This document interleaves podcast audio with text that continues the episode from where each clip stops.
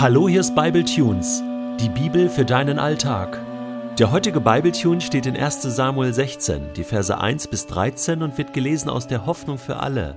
Schließlich sprach der Herr zu Samuel: Wie lange willst du noch um Saul trauern? Ich habe ihn verstoßen. In meinen Augen ist er nicht mehr König von Israel.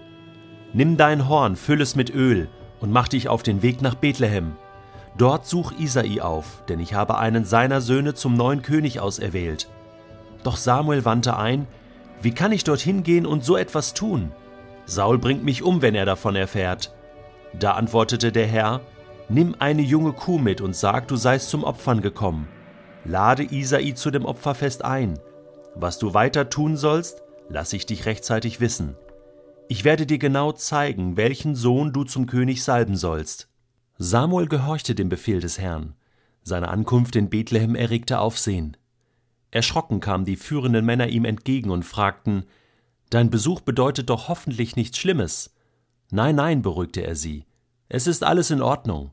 Ich bin gekommen, um dem Herrn ein Opfer darzubringen. Macht euch bereit und kommt dann mit mir zum Opferfest. Auch Isai und seine Söhne lud Samuel ein und forderte sie auf, sich für das Opfer zu reinigen. Als Isai und seine Söhne eintrafen, fiel Samuels Blick sofort auf Eliab, und er dachte, das ist bestimmt der, den der Herr als König ausgesucht hat. Doch der Herr sagte zu ihm, Lass dich von seinem Aussehen und von seiner Größe nicht beeindrucken. Er ist es nicht. Denn ich urteile nach anderen Maßstäben als die Menschen. Für die Menschen ist wichtig, was sie mit den Augen wahrnehmen können. Ich dagegen schaue jedem Menschen ins Herz. Danach rief Isai seinen Sohn Abinadab und stellte ihn Samuel vor. Doch der Prophet musste sagen, auch diesen hat der Herr nicht ausgewählt. Als nächstes ließ Isai Schamma vortreten. Und wieder sagte Samuel, auch ihn hat der Herr nicht erwählt. Und so ließ Isai seine sieben Söhne an Samuel vorbeigehen. Zuletzt sagte Samuel zu Isai, der Herr hat keinen von ihnen auserwählt. Aber sind das wirklich alle deine Söhne? Nein, der jüngste fehlt noch, antwortete Isai. Er ist auf den Feldern und hütet unsere Schafe und Ziegen. Da forderte Samuel ihn auf, Lass ihn sofort herholen, wir werden uns nicht ohne ihn an die Festtafel setzen. So ließ Isai David holen. Er war ein gut aussehender junger Mann, braun gebrannt und mit schönen Augen. Das ist er, sagte der Herr zu Samuel, salbe ihn. Da nahm Samuel das Horn mit dem Öl und goss es vor den Augen seiner Brüder über Davids Kopf aus. Sogleich kam der Geist des Herrn über David und verließ ihn von da an nicht mehr. Samuel kehrte wieder nach Rama zurück. Falls du es noch nicht weißt, oder falls du es irgendwie vergessen haben solltest, Gott ist einfach genial. Er vergisst sein Volk nicht. Er hat seine Augen immer offen, seine Ohren immer offen, sein Herz immer offen und begegnet seinem Volk begegnet uns Menschen voller Liebe. Gott ist einfach genial. Er kümmert sich um Samuel. Wie lange willst du noch um Saul trauern? Nimm dir ein Horn, mach dich auf den Weg. Er ermutigt ihn. Was ist Gott hier für ein toller Hirte, für ein genialer Unterstützer? Er lässt seinen alten Propheten Samuel nicht hängen und geh nach Bethlehem. Was ist das für eine kleine Randnotiz in 1 Samuel 16? Bethlehem, das ist der Ort, wo später der Messias, Davids Sohn, geboren werden wird. Gott hat das jetzt schon im Blick. Wahnsinn. Tausend Jahre vorher. Ausgerechnet Bethlehem. Ich bin davon überzeugt, dass dass Gott das hier schon geplant hat und er sucht die Familie Isai und er sucht David. Er sucht David. Es ist so cool, auch hier wieder zu erleben, wie Gott Menschen führt.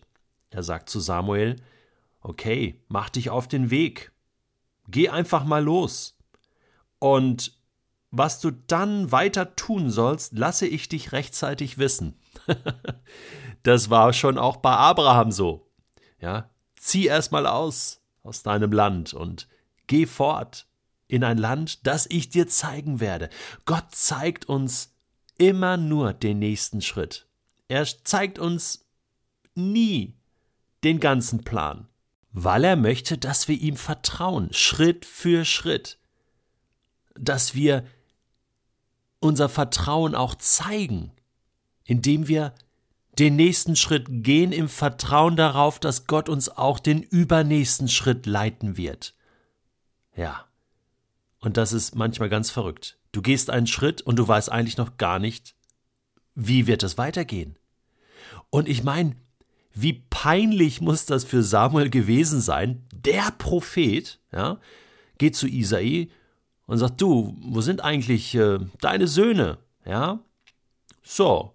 Und jetzt zeigte ihm den ersten Sohn, Eliab, der zweite Sohn, ja, und immer denkt Samuel, das ist bestimmt der, den der Herr als König ausgesucht hat, ja, und und, und jedes Mal sagt Gott, nee, der ist es nicht, der ist es nicht, der ist es auch nicht, der ist es auch nicht. Siebenmal.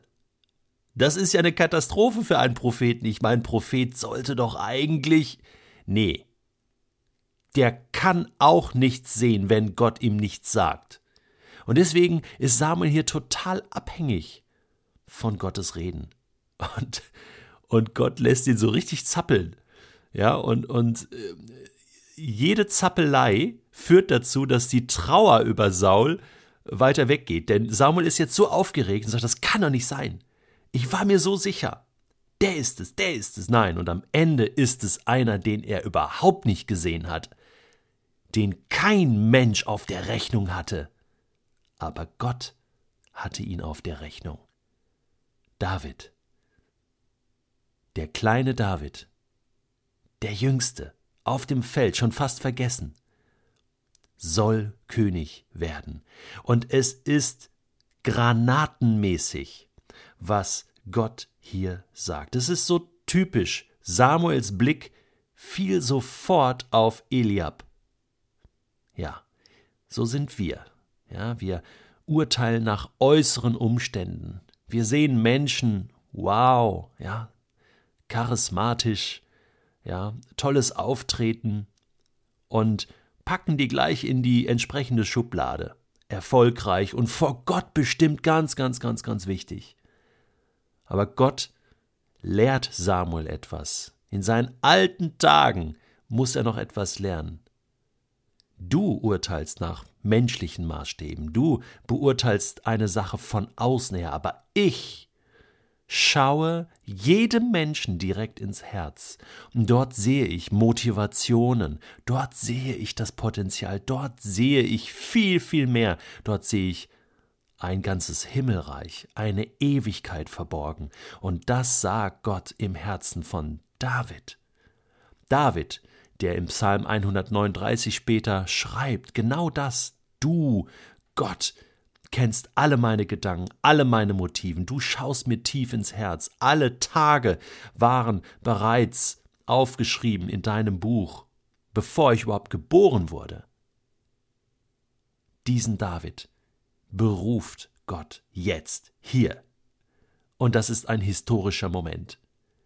Und das zeigt mir auch eins, nicht Menschen berufen, letztendlich andere Menschen für die Arbeit im Reich Gottes. Sie können nur das bestätigen, was Gott schon lange aufgezeigt hat und installiert hat. Gott ist derjenige, der beruft, auch heute noch. Und wenn du den Eindruck hast, dich sieht ja keiner, du bist irgendwo noch nicht mal das fünfte Rad am Wagen, sondern das sechste. Du bist wie David, der achte Sohn, der irgendwo, irgendwo treu seinen Dienst macht, irgendwo mit so ein paar Schäfchen, so wie Mose eine Zeit lang, so wie David, so wie viele, viele, viele andere, die niemand gesehen hat. Ich sag dir eins. Gott sieht dich. Und weißt du was? Das ist das Wichtigste auf der ganzen Welt.